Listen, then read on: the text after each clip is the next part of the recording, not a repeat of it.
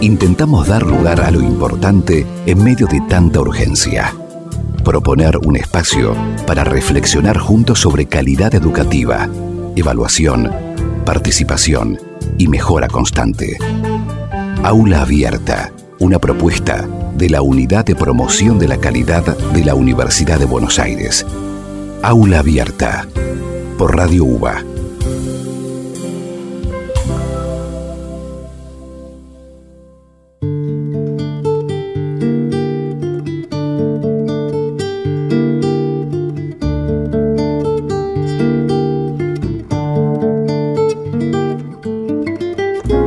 Hola, muy bienvenida, bienvenido a este espacio de encuentro propuesto por la Unidad de Promoción de la Calidad de la UBA, unidad que coordina Marcelo Míguez. En este espacio venimos de hace tiempo procurando el intercambio de ideas y experiencias en torno a la calidad universitaria. Mi nombre es Alejandro Simonazzi, anfitrión de esta aula abierta en la que damos lugar a las diversas miradas con invitadas e invitados referentes en temas vinculados a la educación. Antes que nada, es importante aclarar que este espacio considera que la universidad debe contribuir al desarrollo sostenible de los países y de los pueblos y que la educación superior es un derecho fundamental.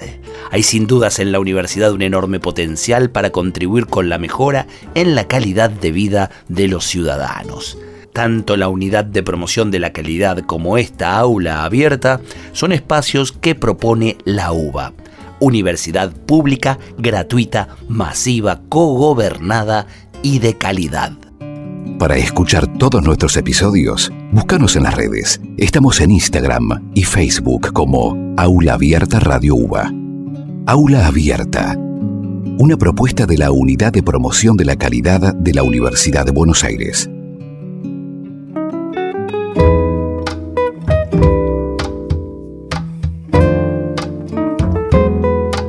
Encuentro de hoy vamos a hablar con Felipe Wok. Felipe es médico veterinario, residido en la Universidad Federal de Paraná en Brasil, es doctor en biología y fisiología animal.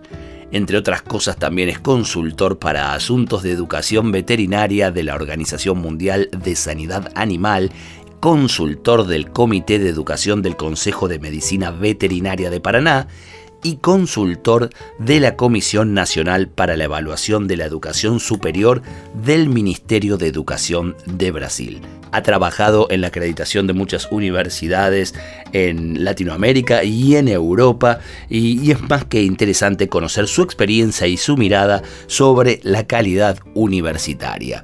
Sin más, vamos entonces al encuentro de Felipe Walk aquí en Aula Abierta. Aula Abierta por Radio UBA y ya está con nosotros, nos está esperando en esta aula abierta y, le agradezco de antemano, así en Curitiba, en, Paraná, en Brasil, Felipe Wok. Muchísimas gracias, eh, bienvenido al aula abierta. Muchas gracias, es un placer, un honor participar de este momento que discute la educación veterinaria en el continente.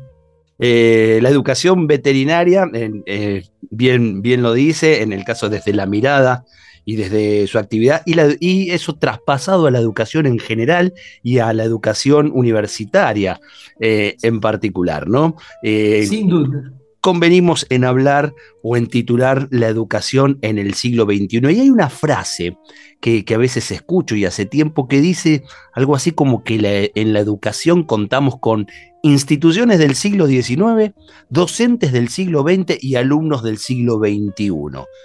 ¿Cuánto desierto hay para usted en esta afirmación?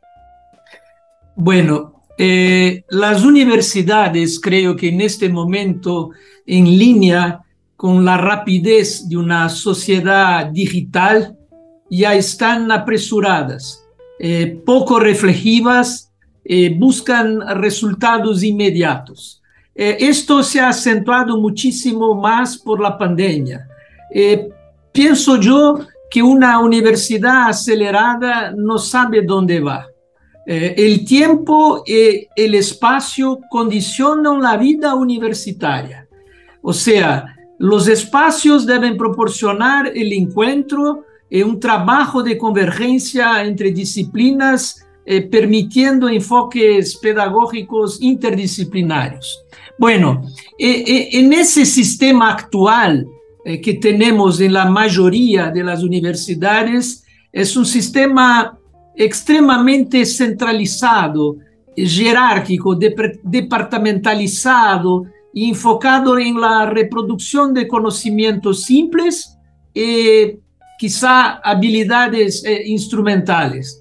Eh, pero muy pasivo, eh, muy individualista, eh, y no siempre la competencia es evaluada correctamente. Así, pienso yo que no hay forma de que ese sistema sobreviva en este siglo, cuando, como diré yo, la producción se lleva a cabo cada vez más de manera abierta, por equipos que son fluidos, que se ocupan de problemas complejos. Eh, los cambios sociales, económicos, tecnológicos, mismo los políticos que se producen dentro de la sociedad, determinan en qué contexto actuarán los profesionales, y la característica de los servicios que se le exigen. Eh, bueno, para, eh, creo que para hacer un, un, un cierre eh, de las universidades, pienso yo, se espera la lucidez del pensamiento crítico, eh, una cierta valentía de reflexionar y producir los cambios necesarios y la responsabilidad con las generaciones futuras, eh, en la protección de la vida y con la responsabilidad cívica. saliendo de, la pandemia, por supuesto, la, pandemia ha sido un, un golpe brusco para toda la vida de, las personas y la vida universitaria Sin también, claro. Eh, ¿Usted cree que, es un momento en el cual hay cierta confusión hacia qué caminos tomar y se está eh, esto, ¿no? E, este, esta inmediatez eh, para poder después dar lugar a la reflexión de cuál será el, lugar de la educación universitaria en la sociedad? Eh, creo que los cambios se hacen eh, en pleno vuelo.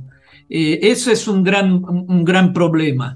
es cierto que con la pandemia se, apresó, etapas de la enseñanza digital.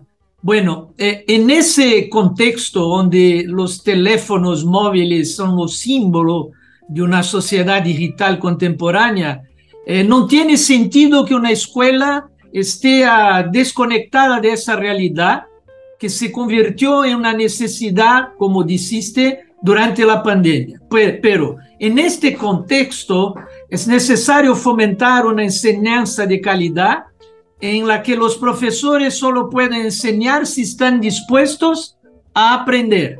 O sea, es verdad que tenemos que considerar la enseñanza híbrida, clases síncronas, asíncronas, pero pero utilizando la tecnología como medio y no como fin. O sea, hay ejemplos muy interesantes del empleo de la tecnología. Eh, uno de los aspectos es el uso de la inteligencia artificial. Hoy se puede enseñar cirugía, que es mi dominio, eh, con realidad virtual.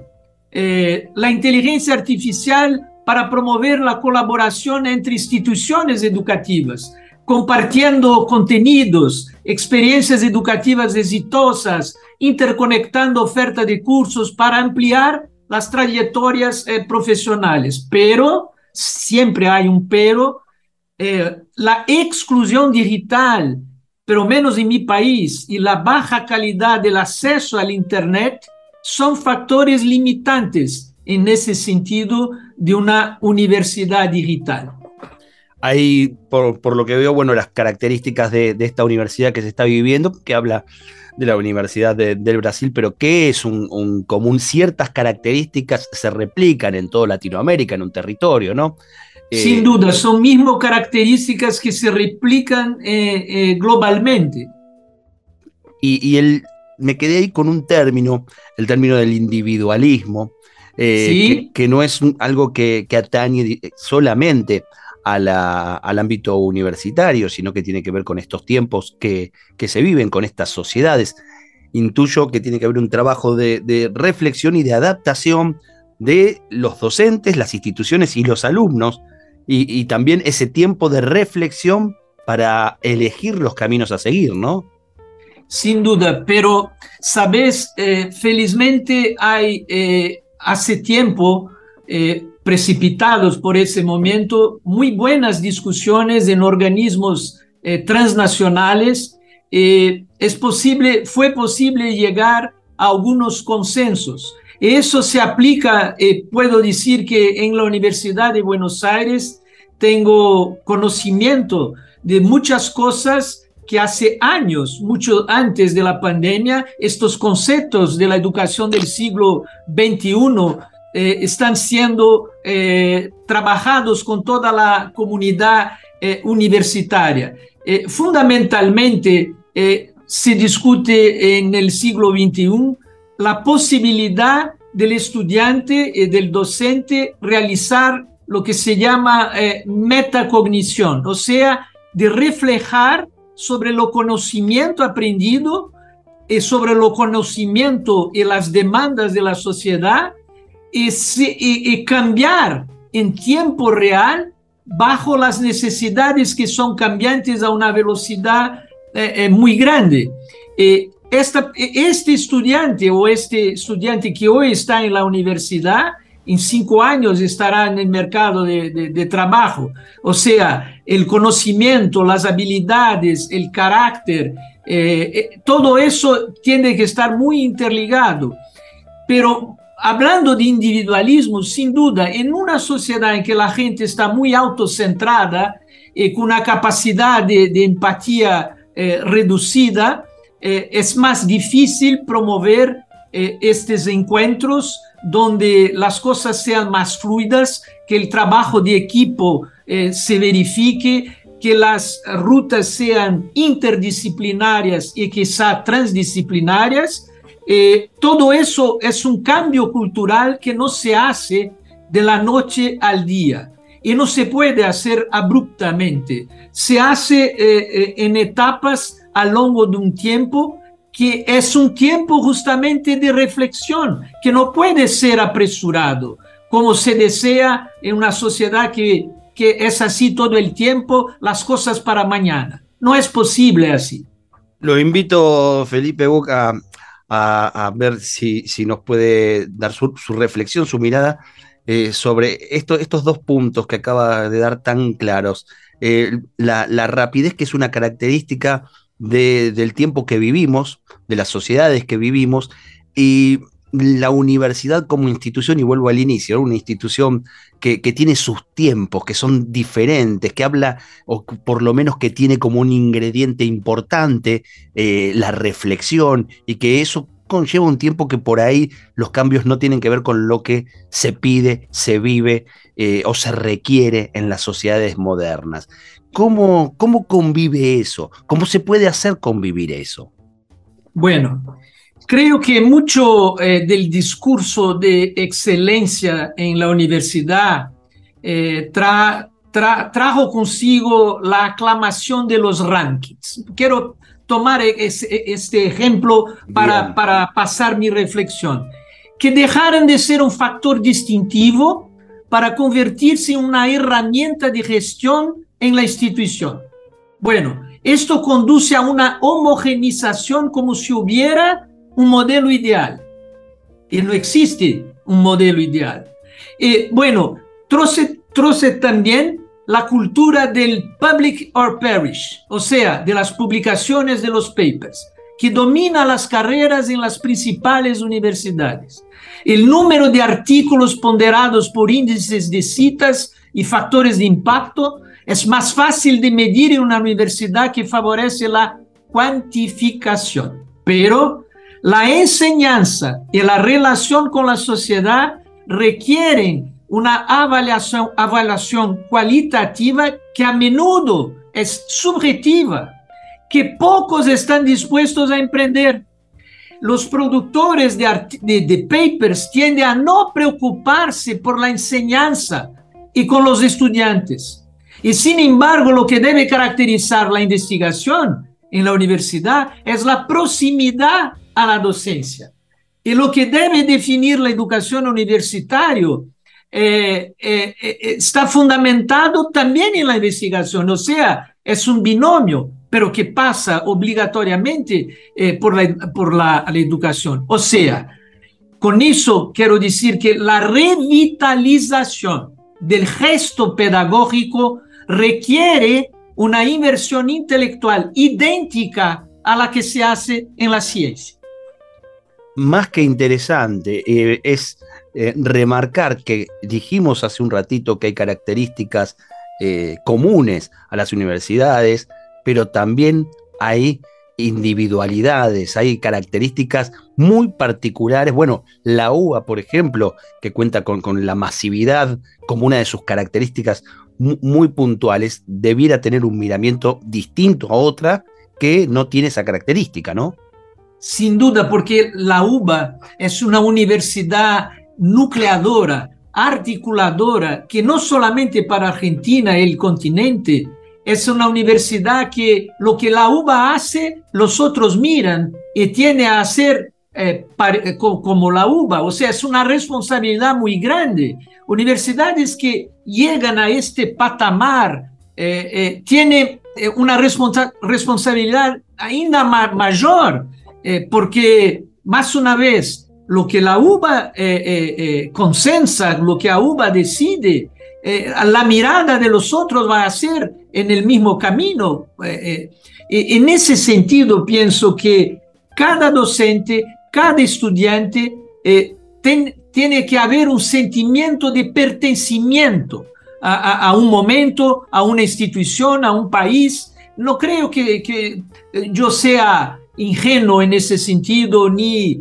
eh, que sea un sueño eso, porque verdad que también, volviendo a la sociedad, tenemos una sociedad con bajo comprometimiento en todos los sentidos y que lleva por veces a un autoengano. Lo docente imagina que está enseñando, el estudiante imagina que está aprendiendo, eh, la universidad imagina que está, eh, que está atingiendo su rol, su papel, y, y, cuando se ve todo es algo que no está fluido, que no está claro, o sea, un autoengano. O sea, el comprometimiento de cada individuo eh, en, este, en esta comunidad universitaria es muy importante. Y más una vez, eso es un, es un trabajo de día a día, eh, eh, es un cambio cultural. Eso, eh, sí, si la universidad es un reflejo de la sociedad, la sociedad tiene que cambiar también en cierto sentido. Estamos hablando con Felipe, Felipe Boca, estamos hablando de educación de calidad universitaria. Aula abierta.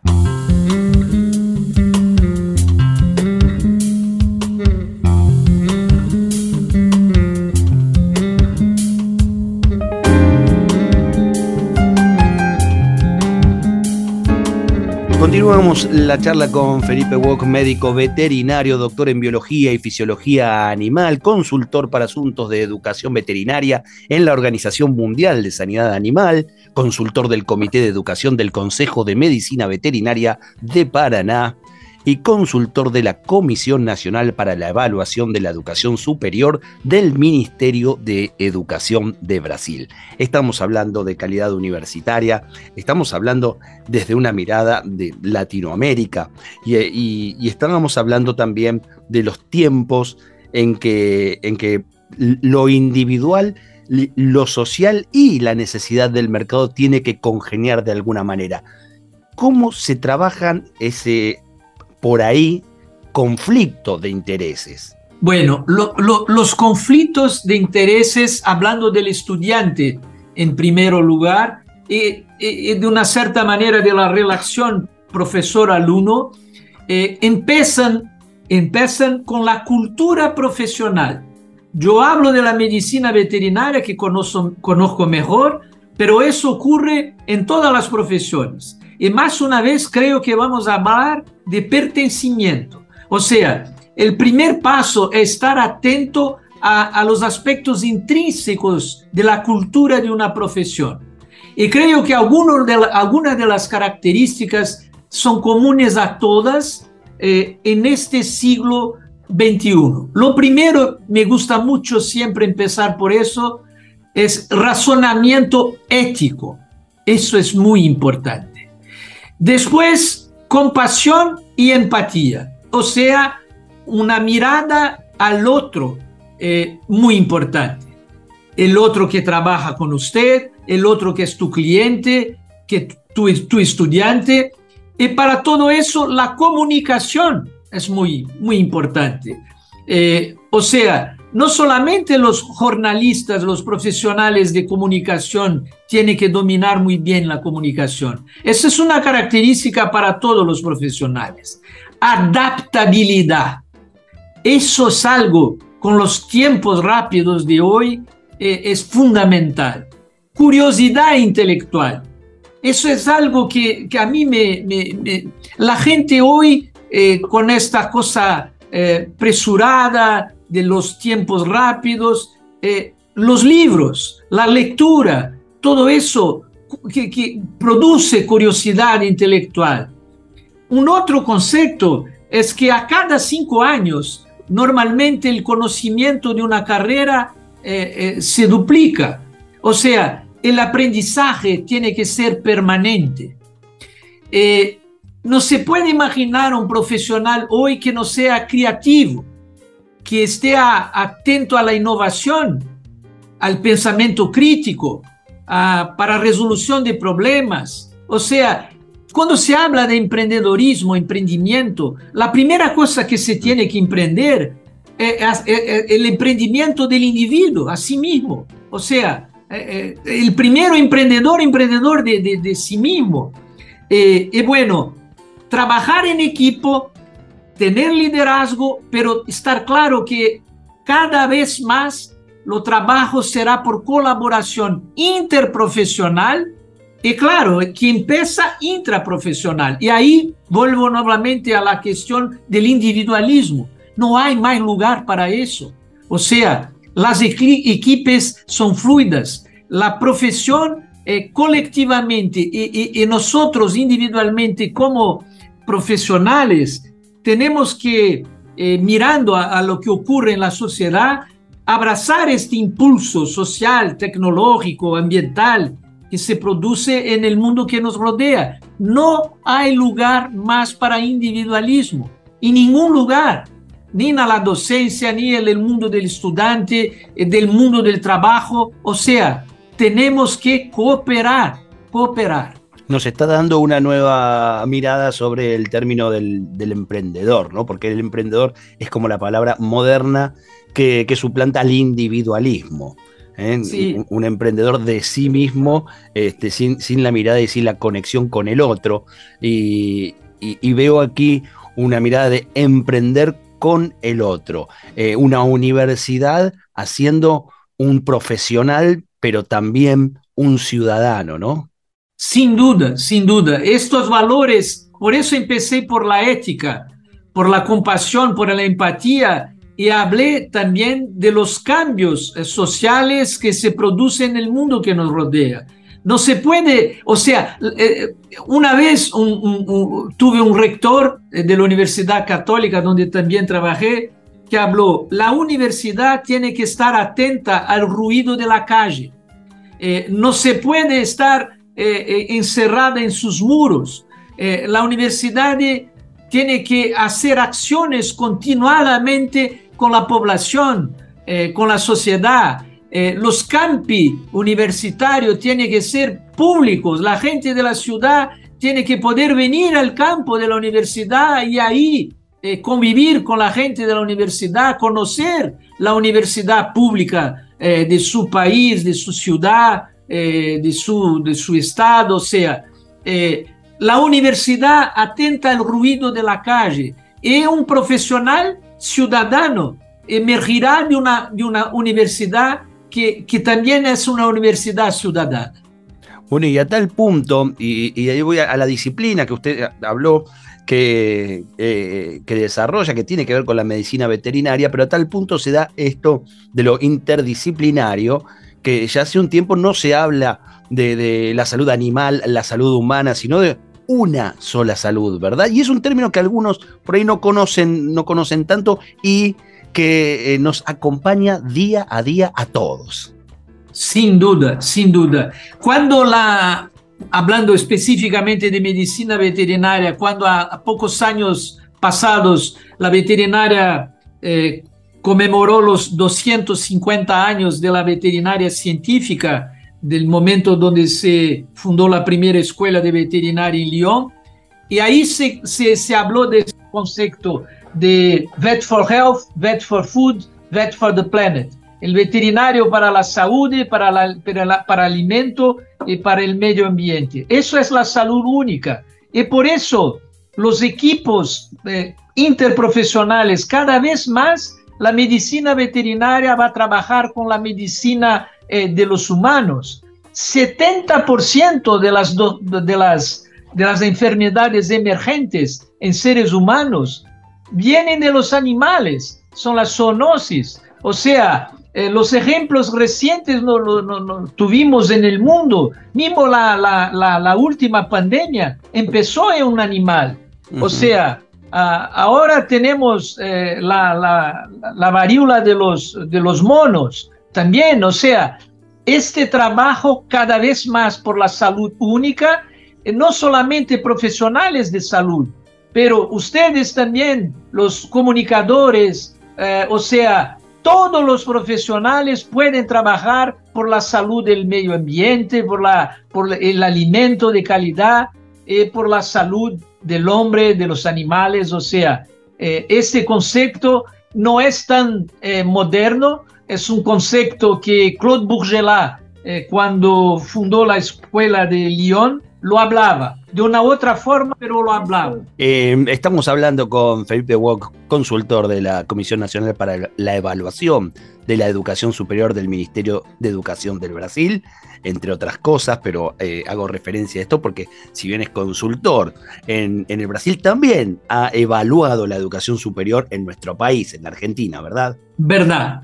Eh, tuve no solamente experiencia de evaluar eh, en la educación en, el, en Latinoamérica, en Argentina, por ejemplo, y específicamente en la Universidad de Buenos Aires, pero también en Europa. Tuve la oportunidad de, como consultor ad hoc, participar de algunas evaluaciones en el continente europeo.